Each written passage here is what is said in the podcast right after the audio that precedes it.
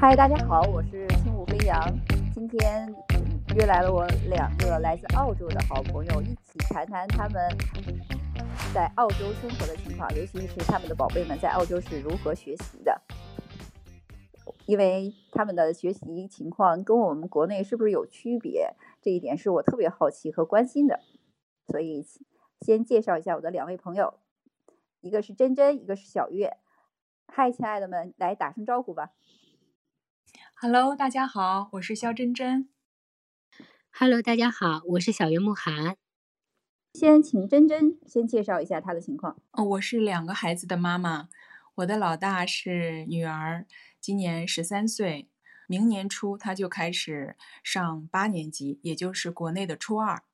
我的老二是儿子啊，今年只有九岁，明年初开始他将上四年级，所以我的两个孩子是分别跨初中和小学这样两个阶段的。我和珍珍嗯有有相同的地方，因为我老大是女儿，但是呢，她正好是明年年初的时候上四年级，和她老二上同一个年级。老二我的老二比较小，是个儿是个男孩，然后。刚刚五岁，呃，他明年呢是上小学的零年级，其实就是和我们中国的学前班差不多。但是澳洲呢有一点点不同，就是他们五岁就必须要进入小学了，而这个小学的学前班呢就是一个正式的一个年级了。那我特别好奇问一下，那就是在澳洲的话，小孩从几岁开始上幼儿园？小朋友上幼儿园很早很早，就是他们可能。一个月就可以上幼儿园，或者两个月就可以上幼儿园。啊，幼儿园里面它分，就是它，嗯，所有的幼儿园都没有公立幼儿园，它都是要收费的。所以呢，大多数的父母如果他们双方都会去上班的话，就会很小，可能孩子刚刚生下来，或者是，就是说看孩子看父母是。多久需要去上班，然后父母就会把孩子放在幼儿园里面。所以幼儿园里面它其实也分很多很多个，就是很多个年龄的阶段。就比如说像可能几个月到呃一岁，呃一岁到三岁，或者一岁到两岁，两岁到三岁，三岁到四岁这样分的。然后他在四岁的时候，他就叫做 preschool，其实他也叫做幼儿，就是学前班了。呃，因为其实他们的。呃，这个一二零的时候，它其实已经算是小学的一部分了。所以，其实真正学前班其实是在幼儿园的最后一年。然后呢，这个幼儿园的最后一年呢，它叫 preschool，这个是有公立的，但是呢，它也要收 钱。嗯，只是看政府有时候可能他会给一些补贴。嗯，每一个区它都会有一个 preschool，然后孩子们可以去这些呃政府办的这些公立的 preschool 去上学。哎，这个是维州和新州不一样吗？在墨尔本所在的维多利亚州，孩子们可以就像小月说的，孩子们很小就可以呃被送去幼儿园。幼儿园有公立的，但是呢很少，大部分都是私立的，费用也不低。嗯。在幼儿园里，不同年龄阶段的孩子会被分在不同的房间，有不同的人来照顾，还是挺专业的。他们在澳洲这个幼儿照顾这一块是是一个缺口很大的职业。当孩子长到四岁的时候，就必须要上一个叫 Kindergarten，我们可以把它理解成育红班儿。如果有一个相对应的概念来说的话，它是要求孩子上一周上三天，这个应该是政府强制的，好像。然后等孩子到五岁的时候，就像小月说的，他会进入学校，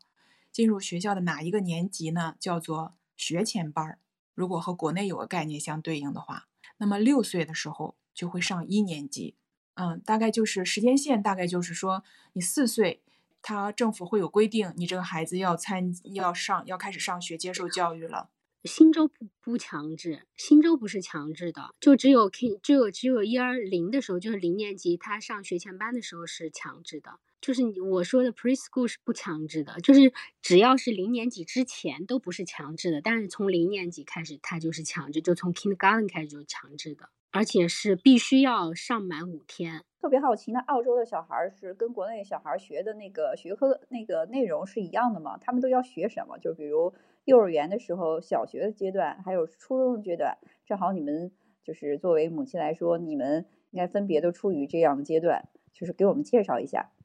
啊，它是这样的，就是从零年级开始，小朋友们就要开始学习最基础的，就是比如说像发音以及字母，还有一些简单的这种数学。它和中国的教材是不一样的，因为他们其实很早就会接触到历史和地理这些，就是呃，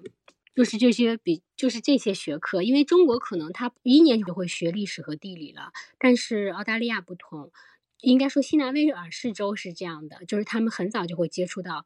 呃，地理和历史。澳大利亚它是一年有四个学期的，所以它有它中间是有四个假期。然后它是从二每年的二月份开始是第一个学期十周，然后中间会空两周的假期，然后再来一个十周的上学的一个学期，然后再空两周，然后在第三个学期，然后再空两周，然后在第四个学期，然后就到了圣诞节的假。圣诞节的假会比较长，一般到五到六周，有时候可能会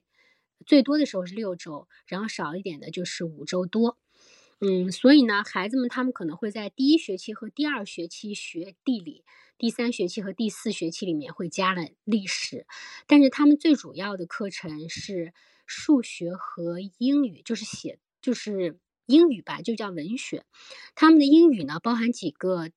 几个方面，第一个是呃读，就是 reading；第二个是写 writing，就是要写写句子呀，或者是写文章啊。还有第三个就是 spelling，就是拼写。拼写是一个特别重要的一个，呃，怎么说呢？科目在他们的就在他们的文学里面是一个特别重要的。然后还有呢，就是数学了，是接下来就是数学。呃，还有就哦，对，语文学里面还包还包括了语法，它的这个和叫时态，就语法和时态是还是不太相同的一个。呃，就是我们学的时候，就语法和时态好像都在一起的。他们有一个语法和时态是分开的，就是说，可能我在这个词里面的一个变形，那它我们就叫做就是就是叫做语法。大概反正就是这几样吧，一个是拼写，一个是呃阅读理解，就是 reading，还有一个就是 writing 写作，还有一个就是 grammars 就是语法，还有一个就是 punctuation。这这几方面，呃，数学就是就是数学，它加减乘除也没有其他的东西，嗯，但是澳大利亚它有一个单独的会，呃，有一个培养，就是叫 public speaking，就是叫演讲，还有 debating，就是一个辩论。他们在很早的时候，可能比如说像小学一年级的时候，他们可能可能就有这种就是像演讲的这个培养了，所以孩子们这种。就是他们可能会，比如说一学期可能会有一个这样的比赛，大概就是学这些。他们没有，就是在新州的话，他们是没有固定的教材的，然后老师会给一个大纲，然后孩子们每天也都没有课本啊，然后作业也基本上都是在呃 iPad 上面完成，但是作业很少很少，而且他们分的阶段是，比如说像呃。零年级、一年级和二年级，他们的作业就是非常非常非常少的，而且老师他们在课堂上的时候要求孩子们只要在课堂上完成作业就可以了。私下里的时候，他们会用像 Reading X 这些，呃，还有就是 Mathematics Mathematics Land Land 像这种，呃，类似就是一些 App 来澳大利亚教育部出的一些这种 App 来让孩子们去完成作业，但是也是很少很少，也而且还是也是靠自觉。但是到三年级就会完全变一个画风，就是三年级孩子的作业就会比之前多很多，而且孩子的这种学习就会压力比较大了。嗯，因为我们在今年的时候，我们已经三年级了，就是他这个阅读的量和写作的量差不多有之前的三倍左右吧，所以孩子们的这种，嗯。写作和阅读以及数学的话，会有一个特别特别大的一个提升。然后一直到小学的五年级、四年级的时候，在在新南威尔士州，他们会有一个 OC 的考试，就叫做精英班。然后这个精英班呢，不是每个学校都有。孩子们在五年级、六年级又是一个阶段，他们的他们的这些，因为它涉及到他们在初中，他们需要考初中了，所以孩子们的这种。呃，学习压力会更上一层楼，所以他是大概其在小学分三个阶段，第一个就是他说的是最初阶段，然后还有就是中间的一个阶段和一个呃小学结束的这个阶段，所以他每一个阶段呢，孩子的这种学习的嗯，强度是不一样的。初级就是很轻松，然后中级呢，他就会缓慢的给他加上来，然后到五年级、六年级的时候，孩子的压力就会比较大。我听到我邻居讲，五年他们家孩子五年级经常写作业要写到十一点，周六周天也是没有休息的。就他们的，他们所用的教材就是政府就教育部给的教材，嗯，这些教材呢，有时候他们会。就比如说，像在三年级开始，老师会发给家长这个大纲，我们可以看得到。然后有时候可能会在家里，比如说孩子可能哪一方面比较弱的话，老师会和我们家长沟通，稍稍注意一下。但是具体的也没有说有什么教材。新州大概就是这样，小学。那珍珍，我特别想知道，那你的小孩现在在初中了，我不知道初中的孩子的学习的课程内容是不是呃跟小学是一样的呢？嗯，这样吧，亲，我我先问问你，就是国内的孩子是不是一上学就学特别多的功课，很多的作业？然后怎么怎么说呢？就是是不是一一从一开始上学一年级开始就特别紧张，功课就特别紧张，这个强度是不是和三年级和六年级呃差别不大呢？只是说学的东西难度可能更高了，高年级难度更高，但是强度上是不是差别不大呢？国内现在是什么情况？呃，是这样的哈，我感觉就是说，从我小孩的这个学习的经历来看，就是国内学习其实跟我们小时候学习的课程内容是一样的，就是他小学一年级的时候还是从拼音开始学习，呃，他数学学的也是我们小学的学的那些从最简单的加减加减法来开始，但是呢，我觉得现在的孩子，我看我儿子的那个。就是学习课程的内容，他那个难度比我们小时候的难度要增加了很多。那小从小学开始，他是不是就是还是像我们小时候那样设置语文、数学、自然、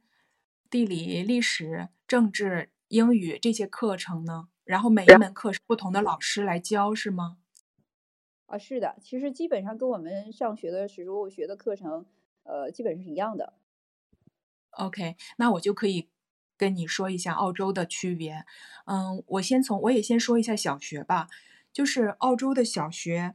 是从学前班一直到六年六年级，那么从学前班一年级、二年级基本上是一个阶段，三年级、四年级是中段，五年级、六年级是小学的高呃高年级阶段。那么先说这个学前班儿这个学前班儿啊，它主要的作用。就是让孩子融入学校，融入集体生活，然后喜欢去学校，喜欢上他的老师。其实这个是，至少我孩子在的学校是这样的。这一年的主要的任务就是这个，嗯，那么他们教的课是什么呢？就是一个文化课。所谓的文化，就是他们的母语英语。这个里面呢，就包括阅读，啊，包括从学习字母的拼写。学习字母的那个写写 A 写 B 那样那种书写，学习拼写简单的单词，因为呃英文是个字母呃语言嘛，它每一个单词都是从左到右有一串字母组成的，那么就从最简单的开始，让孩子们学习去拼啊嗯，还有就是简单的语法。嗯，这几样，那么还有一门就是数学，数学也是很简单的，开始用一些小的，呃，像玩具似的，呃，什么小球啊、小棍儿啊，还有这种小小积木啊，用这种方法教给孩子们一些简特别简单的概念和呃知识，然后就是体育、音乐，嗯，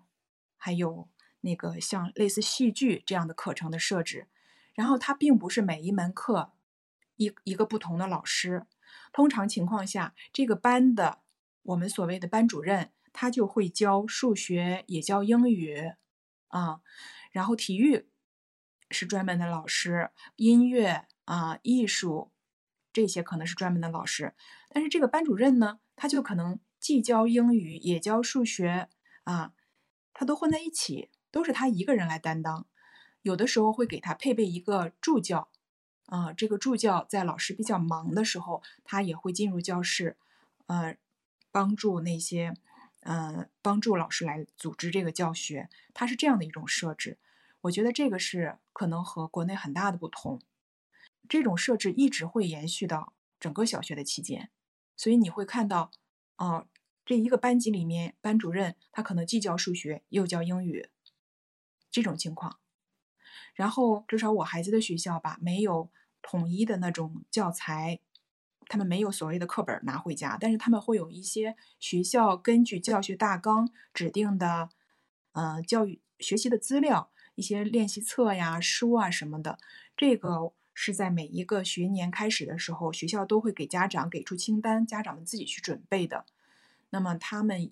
这些东西的还还有使用一些网上的资源。使用一些 App 来帮助完成，完成什么呢？完成澳洲呃教育部所要求的那个教学大纲。这个教学大纲里有很多条、很多模块，它是要求这个学校让保证这些孩子们学到大纲上列的这些东西。哎，但具体的什么指定课本啊，或者你用什么方法呀，它是没有一个完全的规定的。到了三四年级，对三四年级内容上稍微会复杂一些，但基本上还是这几大块儿。啊，五六年级也是，那个时候慢慢他们介入一些科学的东西，嗯，然后还有一些就是历史啊、地理可能会有一些介入进去，但是那种那种知识的介入很可能是通过英语上的阅读来的、写作来的，啊，他们是这样的一种方式，就是它整个的。教学的模式它就不太一样，嗯，和我们，嗯，哎，真真，我觉得是这样的哈。我们现在在国内的小学的话，基本上就是一个班主任，他是肯定是教数学跟语文，然后英语是另外一个老师，剩下的科目可能就是有其他的老师来教授。呃，我就是特别好奇一个事儿，就是说，你看在澳洲的时候，小孩儿他也没有教材。那我不知道在澳洲的话，他有没有像国内这样的孩子需要期中考、期末考，就是来评价你这个学习的成绩？呃，需不需要有考试这个事儿呢？嗯，我觉得考试可能各个学校不一样。嗯，在我小孩的那个学校，嗯，他们是很少考试的，他们有考核，或者是说他们没有我们概念中的那种考试。那如果你的你说的这个考试是，比如说非常严格的闭卷儿，然后大家都坐在同一个教室，有老师监考，然后闭卷儿，然后最后所有人把卷子交上去，然后老师打分排名。如果是指这样的考试的话，在澳洲是没有的，很少。啊，那么平常他们会有小测验，会有考核，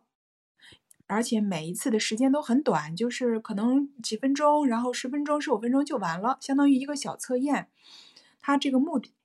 有的考核是老师和孩子一对一的，就是为了来来验证这个孩子，就是为了来检验这个孩子是否达到了教学大纲上要求他达到的标准。举个例子来说，阅读，因为孩子很小的时候吧，相差几个月的年龄，他的这个阅读能力、表达能力就会差特别多。嗯，所以他们对这个小特别小的时候，对这个阅读的考核是一对一的。老师会拿着书单独叫这个孩子过来，让他念给老师听。老师会记录，然后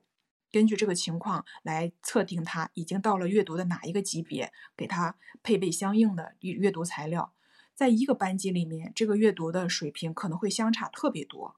啊，所以它是更多的是一种这样的考核，没有我们那种传统上或者我们传统概念上的那种考试很少。嗯，但是有一点我就不太清楚。你说我们国内的小孩考试，就是为了检测他的学习的那个成果到底是好还是坏，他需要哪一科需要补充，呃，加强。那我不知道，那在澳洲的话，你没有考试，对于家长的一个反馈就是就是没有。那家长怎么判断自己的孩子的学习的这个成果到底是在哪一个程度上呢？我感觉小学低年级的时候，嗯，最重要的比成绩更重要的是他是否喜欢去学校，是否能融入集体，是否能交到朋友。在呃，老师的呃观念里面，老师和校老老师的观念里面，大概在小学的最初阶段，这个也是最重要的。它比数学你到底是多考五分还是少考五分来的更重要。他们更多的是关注这个，要让这个孩子能能喜欢融入学校。啊，你说这样我懂了，就是说他在小学阶段的话，对于成绩可能是呃不看重，他更看重孩子是不是对于学习的兴趣，或者说能不能融入这个集体，能不能在这个氛围里面，呃，就是更好的参与进去。我这样理解是不是对的？嗯，可以说是这样的吧，就是大家比较重视这个，就是嗯，当然也有特别。在课堂上确实吃不饱的孩子，因为他，嗯，比如说在数学上啊，在另呃也有的孩子天天资聪颖，他在课堂上老师教的东西对他来说太基础了，那么学校里会配备专门的老师去给他辅导。等他们到了我我孩子学校到了几年级，三年级开始吧，他会有专门的老师把这样的孩子聚集在一起，会给他们额外的加餐，但是通常不会影响，嗯。正常的上课，有的时候会占用半节课或者什么去参加那个课程，对，嗯，这个也就只是学业上的，对。那新州和嗯墨尔本，就是新州和维州还区别挺大的，嗯，新州它是呃分学校，就是像 珍珍说的，它可能有每个学校可能有每个学校不同的一个点。嗯，他其实每个学期期末的时候都会进行一些考试，只不过可能这些考试他不会让孩子们觉得特别的苦恼，他可能就说，哦，今天我们有一个什么，嗯，这个学习任务啊，大家要把这个作业写了啊，因为他们其实没有教材嘛，所以他就没有开卷和 闭卷的这一说，所以孩子们一人一个电脑，然后就在那儿把题答完了。大家也没有互相看他，因为他们不在乎说自己其实这个题到底做对了没有，能得多少分儿，所以也不存在说大家可能互相说什么开卷要翻翻书什么，这道题不会不会存在这种问题。嗯，所以呢，孩子他对于考试的这种认真呢是没有像国内一样这么重视的，所以他们其实就像真真说的那样，就是可能很小的一个考试，几分钟、十几二十分钟吧，或者半个小时就考完了。呃，但是呢，每个学校和每个学校是不一样的。澳洲就新新的新州这边，就悉尼这边，它也是看学区的。比如说像华人，就是亚洲人，呃比较多的这个区，这个学校在整个新南威尔士州的排名就非常的高。然后呢，他的成绩就非常的好，这些老师就非常的急。老师们他会对孩子们的一个这种严格程度是不一样的。他们会对孩他们会对孩子有一个比较，呃清楚的认识，可能也会在不同的时候观察孩子他是到达了哪个程度，所以老师他会建议，如果就比如说像我女儿她数学非常好，老师他会建议我们就只是教育部给的这一个 Mathematics 这个嗯 App 已经不能够满足他了，老师就会在其他的一些网站上面比较好的这种。呃，软件上面或者是一些 App 上面会给我们开账号，因为他们教育部的就像这种只要是和教育方相相关的权限都比较大，他们可以直接给孩子开一个账户，然后让他免费去做这些题，他就会给我们个账这个账户，然后让我们去挑战更难、难度更高的一些数学题。嗯，还老师他是老师他其实心里是有数的。嗯，然后呢，另外一个就是嗯。他们每一个每隔两个学期会有一个报告，也是每个学校给的报告是不一样的。有一些学校他可能就只是会告诉你这个孩子他大概是在哪个程度。嗯，真正他们应该也是一样，就是比如说，嗯，outstanding 就是最优秀，非常非常优秀的那种。还有就是 high 就是比较优秀。那还有 normal，还有 sounds，最后就是可能不太好的，就是这种。就五个级别，呃，如果孩子是大多数的课程，他都会，他分他给你给报告的时候，他每一列他也会列得非常的清楚，包括你的体育在内，他会列呃文学，然后数学，然后可能比如说这两个学期他有历史，他就会列历史，这两个学期他可能有地理，他就会列地理。然后还有就是像什么管理，就是他对自己的那个，嗯，这种就是不管是时间上的管理，他有没有自觉的去完成作业这一部分。然后还有就是他的体育怎么样，他都会给你一个这种比较，呃，就是划分的比较细的每，就是比如说像文学的话，他可能就会划分几个几个方向。就比如说他阅读怎么样，语法怎么样，然后呃拼写怎么样，词汇怎么样，他都会给每一个方向。然后数学他就会说，呃，预呃计算能力怎么样，然后理解理解怎么样，然后应用题怎么样，他都会给的比较仔细。然后呢，他会最后给一个总的评语。但有的学校呢，他就会给到你这些他都有，然后他会在上面小小的给你写一个，你的这个 outstanding 或者是 high，它是在百分之几以内。这个其实，如果你是百分之一的话，就说明你是第一名。就但是很少学校会有这个，嗯，所以也是看这个学校他对，呃，这个学术这方面重视不重视。但是在澳洲，就在新南威尔士州，有很多的学校，它都有这种上百年的历史了，就是这种公公立学校，所以它其实更多的注重的是综合能力，可能比如说。可能这个学校里面，他就是连续好几十年，他的这个足球都是